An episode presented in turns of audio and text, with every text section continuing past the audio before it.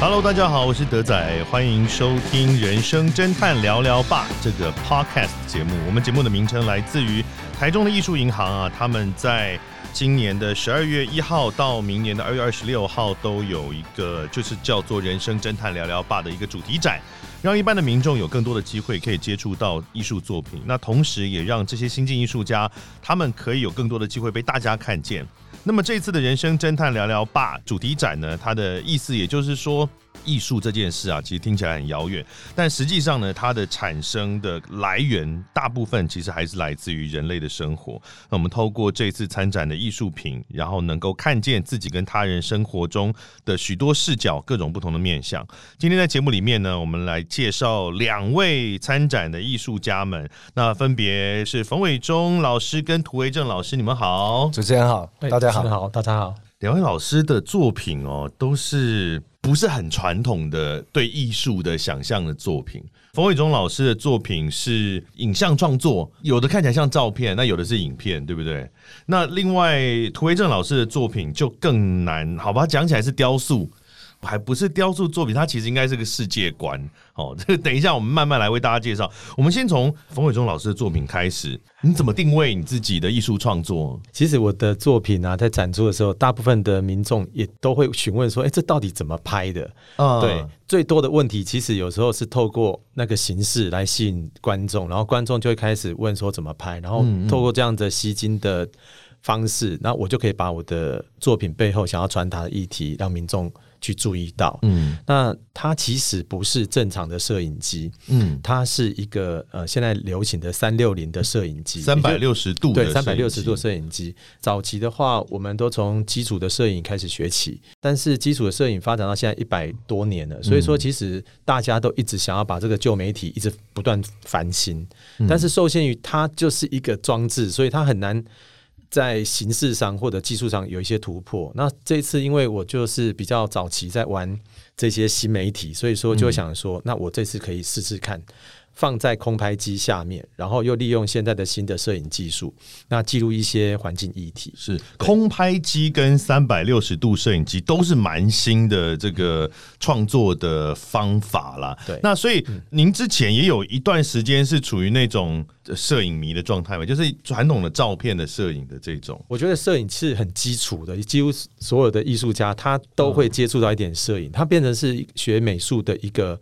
呃，入门的一个训练，所以您是这个台南艺术学院音像动画研究所，对，它很早了，已经二二十年左右。那时候台湾刚好很需要动画这个师资啊，那时候成立这个第一所动画研究所，也是要培训一些传统的美术或者是电影或者是设计人员，他转型到多媒体。那我就在那一波转型的过程当中，就是搭上，就是我刚刚说新媒体的浪潮，就不断的在学新的东西。因为这名字比较特别啦，音像动画研究所。那照您这样这样讲，它其实主要还就是学电脑动画吗？对，很狭义的，你会觉得说它是电脑动画，但是其实它跟电影史啊，或者是美术史，我觉得都要有一些牵连。因为你到最后在创作的养分内涵，都还是要回归到美术的根源、电影的根源。比如说你的摄影。它其实跟美术脱离不了关系，它早期跟绘画也是有结合的。对，什么构图啊，这基本的基本的构图是一样的，跟画一幅画。很多画家在做准备之前，他不是先打草稿，他是先拍照。嗯，对，所以我刚刚说。摄影其实是很呃艺术家很基础的一个构图的基本训练，就是这个意思。是这次我们这个艺术银行主题展的作品，不只是用空拍机，刚才有提到，还有用另外一个是三百六十度的摄影机。三百六十度的摄影机就是拍 VR 的那种，对不对？对，它其实就是 VR 摄影机。哦，对。那有人给他很多名称呐，哈，沉沉浸式的体验的摄影机啦，或者是有人会说它是七百二十度，因为它超过我们所谓的。一个轴向的，因为三百六十度指的是一个轴向绕一圈叫三百六十度，但是它即使不是一个轴向，它事实上还可以涵盖另外一个轴向。三百六十度是，比如说各位观众，你现在站着转一圈，身体转一圈，转回原来的地方，这样是眼睛看到是三百六十度。对对。哦，那七百六十度就是这时候前空翻就变。对对对对，后空翻前空翻。是是是，往上看，往下看。哦，就是球体的整个球体都可以看，就是 VR 嘛，就是你不管眼睛往哪里看都可以看得到。它创造了另外一个世界，是另外一个空间。您的艺术摄影作品，它的表现并不是要让大家去看 VR，对不对？我后面的作品开始有 VR 的电影创作。那目前展览的这两个作品比较是我前期的作品，是是，对，停留在比较是空拍录像，还有就是静态摄影作品。因为静态摄影作品没有人，呃，其实我我有时候觉得，当这个东西变成是教科书上大家在讨论东西的时候，它就已经是旧媒体了。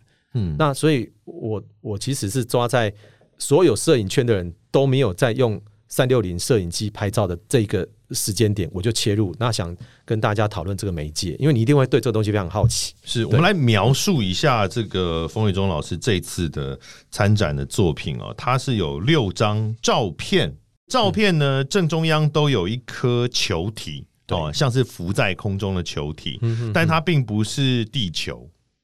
啊，应该算是地球的某一些部分，对不对？它就是某一个用三百六十度摄影机所拍出来的景象，然后它以一颗球的方式把这个所有的景象浓缩在里面，然后呈现出来。是，那这个是三百六十度摄影机拍出来。以平面来看，就是就会长这样吗？好，我不了解。我们用一个我们用一个原理来解释给大家听哈。嗯，大家现在都知道说地球是圆的，对不对？啊，真的吗？对，大家都知道这一点，对不对？已经确实知道地球不是平，是圆，应该是。但是我们看到的地图为什么是可以印刷的扁平的呢？哦，我记得是有个投影法嘛，然后它会失真，但是让大家比较好。这个跟投影法有关系，也就是说，我们其实三百六十度摄影机它拍出来的东西，很像是一张平面的我们摊开的地图。它透过一种扭曲的一种投影法，把它摊开来变成平的。嗯，那那样子放在 VR 眼镜看的时候，我们就可以上面看、下面看、左边看、右边看。嗯，但是我的做法是用一种很奇特的投影技术，再把它反过来变成圆的，就好像我今天把地图再把它包成是一个圆形的。所以你现在看到的这东西是，也是一种投影的演算法，把一张平面的地图再把它变成是圆形的。所以一般人会以为说，哦，你用鱼眼。我说不是鱼眼，它比鱼眼更广，它广到我们说的三百六十度，因为鱼眼都有一个角度嘛，我们最多顶顶多拍到一百八，甚至比一百八再多一点。但是我拍到的是三百六十度，所以它呈现的是一个把这个世界浓缩成一个小宇宙。我认为它很酷，它很像是我们随时随地都可以把我的现场。空间所有的维度浓缩成一颗小星球。我觉得对于观众来说，可不可以这样理解哈？就是说，在某一个某一个点上，如果在这里你戴 VR，你会看到的景象，把它变成一颗球。那所有的景象都会在这颗球的表面这样子，哦，那所以这是技术跟表现方法上面，但是我觉得你比较特别是用这种表现方法搭配上那一个主题，那个才是您真正想要表达的东西嘛，就是那个主题都是，比如这次的这六张照片的六颗球，它都是。很像工业啊、污染啊这个角度的，它其实要谈到的就是你拿到一个工具的时候，哈，就像你刚刚说嘛，一般民众会觉得它是一种休闲娱乐，嗯，那对艺术家来讲，他们在思考的这个新媒介就是它怎么转换成是自己创作的工具，那它适合表达什么主题？艺术家满脑子都在想这些事情，嗯，所以说拿到这个工具的时候，我们自己心里在想，它是一个很棒的新的工具，那它更适合去呈现什么议题？那刚开始我们也是漫无目的的，就是在尝试乱拍。我有一个转类的转类点，就是说台中大概在我们自己推算的话，大概二零一四、二零一五那时候开始，大家开始倡议，就是要。反空屋，嗯，那所以说在那样的时机点，我就刚好在玩空拍，那跟一群这个反空屋的纪录片导演啊，还有社运团体就接上线了。当时其实我也是一知半解的去跟着做一些记录，他们带我到工业区，带我到污染源去拍。那一拍下来，才发现说，哇，那个画面真的是好震撼。我觉得当下其实艺术家很在创作的过程当中，都是很仰赖自身的感觉、抽象的感觉。嗯，那我那时候当下。看到一些污染的画面，其实我双手是微微颤抖，对我就会说哇，怎么会是我的我的家乡怎么会是这个样子？海边怎么会是这样子？为什么？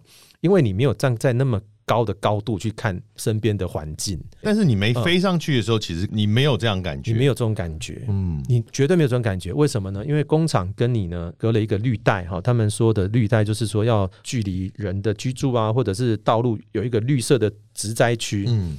那还有一个高墙，嗯，那那个绿色的植栽区会让我们的视觉哈，以我们的一般行人啊、汽车的角度会觉得说，哇，工厂绿意盎然，嗯，对它好像不具伤害性。是。但是其实你当就把高度升起来，你才会发现说，哇，哦那是一个工业岛，是，那里有个岛屿好大，对，而且就在你旁边。哎它但是是不知道。它是填填海填出去的很大一片地，因为我们现在工业区要远离住宅区嘛，那当嗯然在这么小的岛屿就会有个问题，就是我们不管把工业区这种东西移到哪边去，它对这个岛都是个伤害啊。它不管移多远，你看现在空屋就是一个嗯很好的反扑。我们就算把工业区移的离我们再远，离我们生活的地方最远的已经海边了，可是它就反飘回来了。嗯，所以很多东西你就是环境的一个呃教育，或者说我们平时注重的工业发展哦，经济的发展，你就会让大家整个就就忽略掉了某一块。那长期下来就是一种漠视，那漠视最后的结果就是一个反扑。对，嗯嗯，这个其实是个非常非常大的议题啊，因为呃，除了比如说我们台湾自己在产业配置上面发展的这个路径，哦，走到哪里这些问题之外，还有国际的问题啊，国际的污染，然后这个国际的条约，哦，美国有没有加入，然后到底哪天要加入之类，然后是全球暖化等等，它其实是一个真的相当复杂的问题。我记得我有在您的 to 这个某一支影片里面有也有谈到说东部跟西部的发展问题，对哦，就是东部要保守自己现在的这个好的自然环境，那西部也要呃现在已经有受到伤害了，那我们未来应该怎么做？可是其实东西部也会有一些矛盾，比如说我也听过东部的朋友会说，那凭什么都是你们在发展啊？我们就要保守，然后住在自然环境里啊，让你们有后花园，莫名其妙。所以这很也很多矛盾跟挣扎，这是非常大的议题啦。嗯哼哼，那无论如何，您刚刚有提到的是，您的作品会谈到一种好像是视觉，应该说现实跟记忆中的改变的这种落差的比较，就是你看到了，你本来以为它不是长这样，但它其实现在已经长这样了嗯的的这件事情。是好，那我们现在要就要参涂维正老师来玩了。涂维正老师的作品也是跟时间跟年代也是有很大的关系的嘛。是这个作品大概就是两千年我到台南艺术大学开始做的作品。那这个作品至上我有一个前置的作品，就是叫做孔夫子系列。是，那那时候是因为我在记录我自己在复兴美工当老师的一个心得跟经验。嗯，那那个就是用油彩，然后画的有点像敦煌石窟的那种干壁画的质感。可是呢，就是把孔子画的比较滑稽啊。因为我自己当老师嘛，那我其实以前就不是个好学生啊，哈。是然后后来当老师就有一点就是很有趣啊，想要记录这样子的状态。那我就让孔子在跳舞。又露大腿，这样不太庄重，这样其实是因为这个作品，然后再衍生后面的这一系列。因为我就想说，那我一定要有进步一点嘛，我就画在那个石膏跟土嗯和在一起的一个石板上，嗯好，然后画完之后再刮它，那那个质感应该会很像干壁画嘛。嗯但是后来我就失败了。那失败了之后就，就想说，那既然画不好，就磕磕看了。那我就磕了一个箭头。嗯然后那时候刚好在学电脑，嗯啊，我其实以前不会电脑。嗯，然后那个箭头，我就发现那个 Windows 九五视窗符号上面有一大堆符号嘛，嗯然后我就把它磕下来。突然就那天晚上就睡不着了，就发现说，诶，如果在一个出土的石碑上有这些呃 Windows 视窗符号，嗯那可以有什么联想？这样，嗯所以就开始这个计划。那这个计划很疯狂啊，就是从两千年到现在，我其实觉得我还十年了耶。对我觉得我还没有做完。你在那创造一整个文化系统啊，怎么可能做得完？就跟大家介绍，就这一次呢，这个艺术银行所收录的这个涂维正老师的作品，它是它看起来就是像是我们在博物馆里面会看到那种史前的一些古董，碑对对它它还不是什么青铜器，还更早哦，对对对。哦，不是商周的青铜器，没有没有那么先进，对。更早，好像一些泥板啊、的那一对种，对。但是那些文物的内容呢，其实都不是我们传统想象的内容。它里面会那些人有高科技，然后会用手机，然后会有有有打电动，然后什么之类的，然后还有什么 PS4 的手把、啊、什么等等。对所以它是伪文物哦，就是它是假的、假的这个文物。然后你是现在已经做出一个世界来了。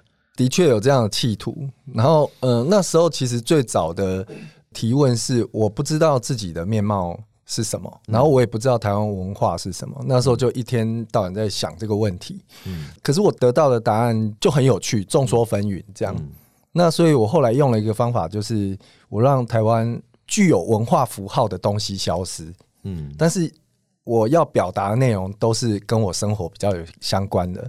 那所以呢，科技或者是资讯文明这件事情，就变成是我这个文明的有点像是绳子，就是说它像什么？像神，像就是神，对科技是神，我自己有一个这样的感觉啦。我我一开始很讨厌电脑，嗯可是后来就很依赖它。我现在有有大概七八台跟电脑有关的东西，这样哈，那些器材，你都会觉得说，起床之后吃完早餐，第一件事情就要坐在电脑前面，键盘啊、嗯滑鼠在那边，就很像你要你要，worship something，对你好像要去跟神做沟通嘛。嗯网络速度以前刚开始还是那个拨接上网很嗯。超慢的，嗯，上网还要嘟嘟嘟一下这样。对，。滴。对，那我就在想象那个资讯在传递的时候，过去就是用飞鸽传书嘛，嗯。它就是有一只动物在跑这样。那我就在想象那个上网速度很可能就是有一只动物在传递这样，嗯。所以我整个后来就把这个电脑的这个资讯文明编了一个神话系统，它有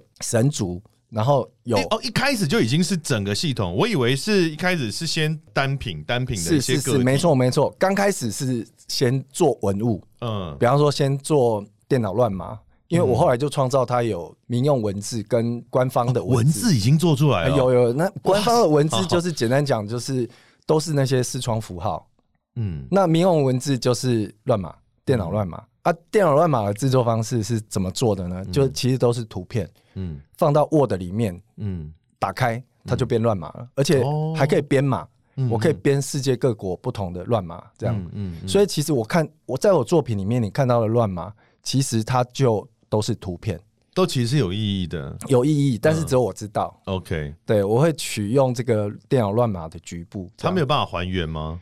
就目前现阶段来讲，应该有可能。对你有没有可能放一些裸照进去？就是满足一些莫名的铺路狂，反正就大家也看不懂这样，可是自己自己看到，比如比如这个作品被摆在博物馆的时候，很多人经过看就 嘿嘿嘿嘿嘿，你们都不知道你看了什么。对，事实上是有一些伏笔在里面。那哦比方说，我会把我的大头照转成电脑乱码，然后就是有一个叫普南斯塔，事实上那边所有的乱码都是我的大头照。这听起来跟裸照真的也很像，概念相当接近啊，只是可能没那么色而已。是是，然后另外就像我去皇后美术馆，嗯。我就拍摄皇后美术馆它的那个美术馆的外观，嗯。然后我把它转成乱码，嗯。我还把那个乱码的内容也都 copy 下来，然后我把它刻成石碑之后，然后把这个乱码的过程也都送给皇后美术馆。是那事实上，他们也在想说，那有没有可能还原？嗯 我想未来说不定有这样的技术啦。嗯，嗯，好，所以一开始是先做一些单纯的文物。是。哦，就伪文物啦，假的文物，然后后来呢，就渐渐的这些文物就串起来了，是。有点像是一开始你拍一部 Marvel 的电影，然后就红了之后，就觉得哎、好不错，那我来做一个世界好了，就整个世界就慢慢成型。您刚刚讲现在有有自己的神话系统了，对，然后文字也已经有了，是。那当然，文化系统有可能包含许多什么，比如人的外形啊、穿着啊，什么这些都慢慢开始出现。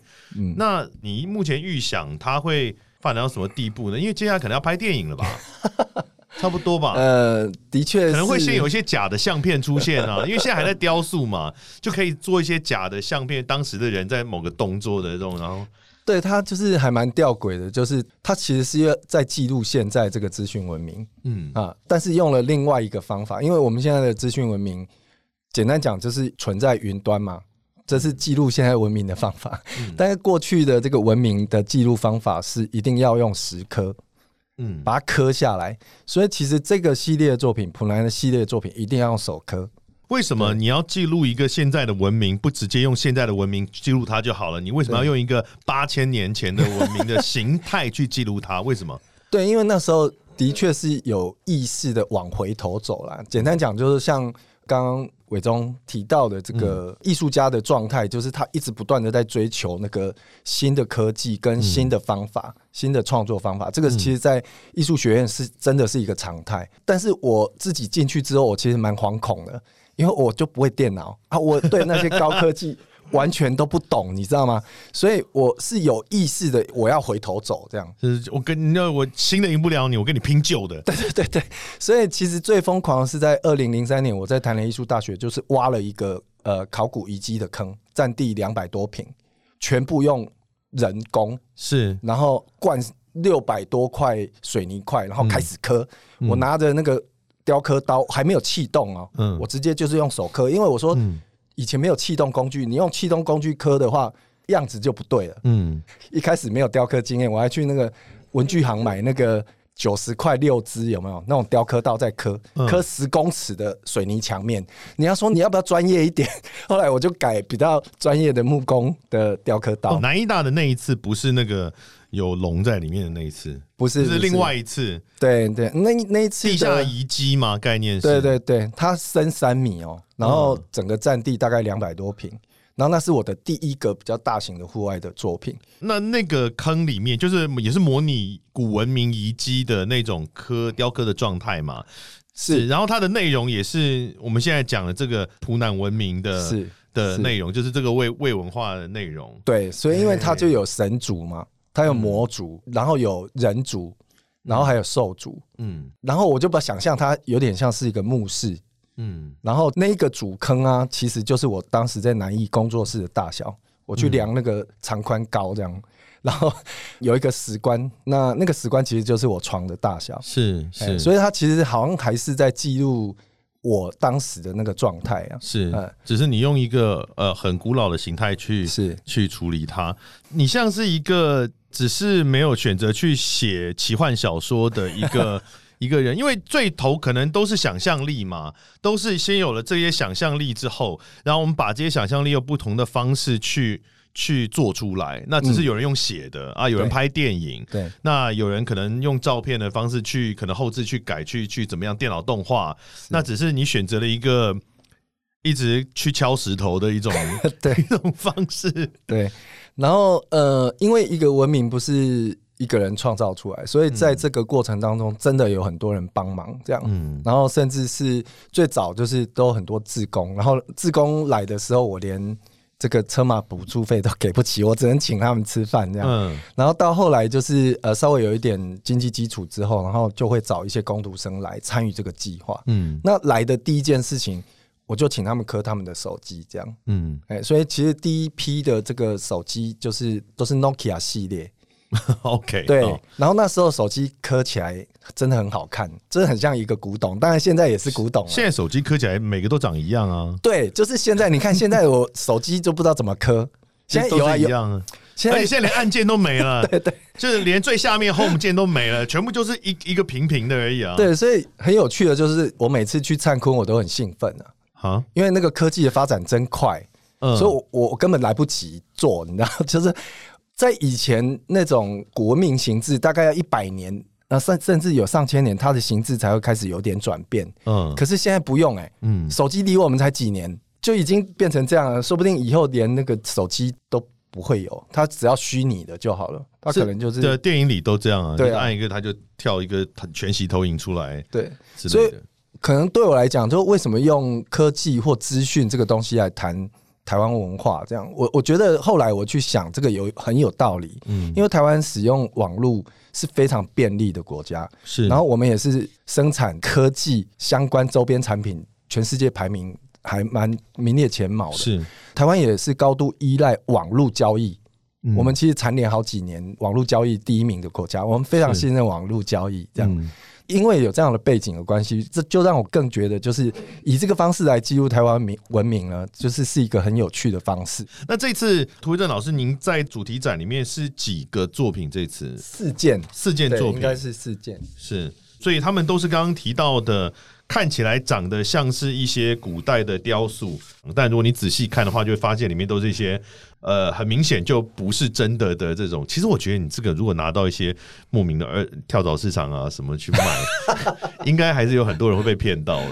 最有趣的就是在二零零三年，嗯那一次在当代艺术馆啊，就是台北当代艺术馆展出我的这个个展，就普南文明遗迹特展。嗯当时就很有趣，就是大概有七成的民众是以为是真的。我怎么判断的呢？呃，因为我就把它当真的在做表演，我自己做了制服，然后在美术馆里面展览两个月期间，我都在那边导览，嗯，然后我就是把它当做真的考古遗迹导览。而而且我觉得这整件事情，就除了您自己非常的认真的看待这件事，因为一般人可能觉得啊，就是玩一下就算了。您认真的看待它十几二十年的时间。除此之外呢，就是刚刚你也提到有太多人帮忙，就大家都愿意陪你胡烂，你知道吗？就是有一大堆莫名其妙的就学者。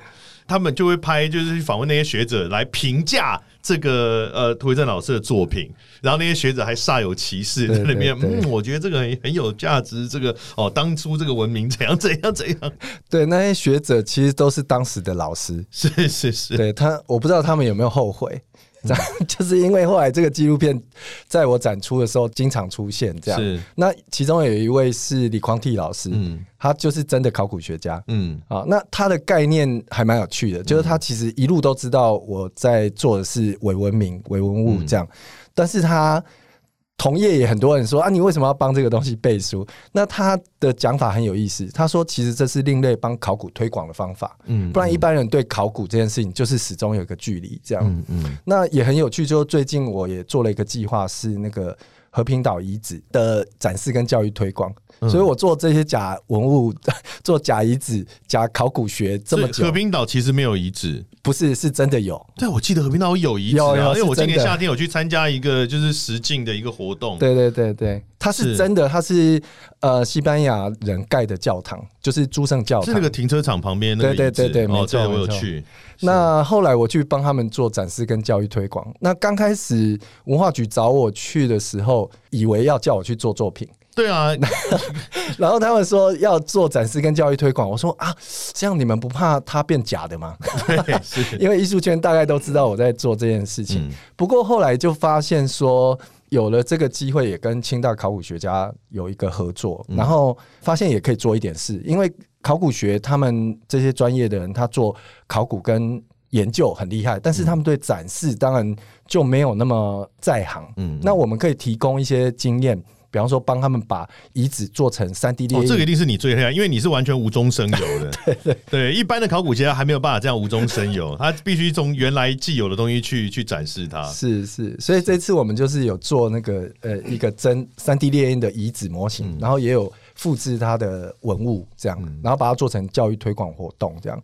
那所以我个人会觉得，就是说跟考古学家呃学习跟合作这件事情是非常有意义的事情啊。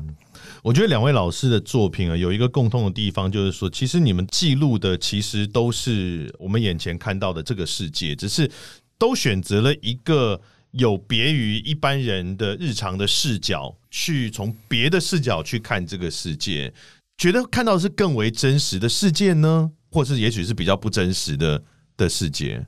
你们觉得，你们有因此而感到更发现了这个世界的真实吗？以刚刚的这个预定的那个访稿啊，那里头提到时间性嘛，那我觉得时间性就很适合那个那个维正老师来做呼应。那我觉得我的东西也许比较适合是用空间性来看待这样，嗯，就是摄影术啊，或者是说摄影工具啊，发展一百多年下来啊，那现在发展到这种所谓的已经。没有构图哦，三百六十度的摄影机都没有构图，那所以说它打破，它打破了所有的构图美学。嗯，所以说在拿起也没有什么敬不敬畏，然后没有什么敬畏，对，拿起来就是我就咔嚓就全部吸进来。嗯，对，以前只是吸收一个面相，那我们要考虑它的位置、角度完美的一个比例。你也不用想说什么比较高拍，然后他脸会比较小。所以说，甚至连我们站在教学的角度都觉得说，那到到底这东西要怎么教？那怎么建构它的美学？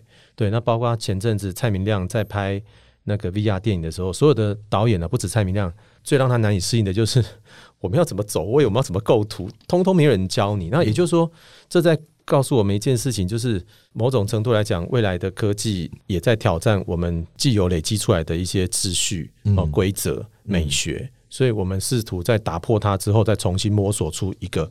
未来的新的美学是对，所以大致上我觉得，呃，从某种美学的角度啊、历史的角度，或者说空间来讲，我觉得总是提供给未来的创作者一个很大的摸索尝试的一条道路。这样子回应到主持人刚刚说的那个问题，呃，艺术创作到最后会越来越接近真实吗？我觉得。要看真实的定义是什么，对。但我觉得是有帮助的，因为我认为真实它是有许多不同的视角所建构出来的。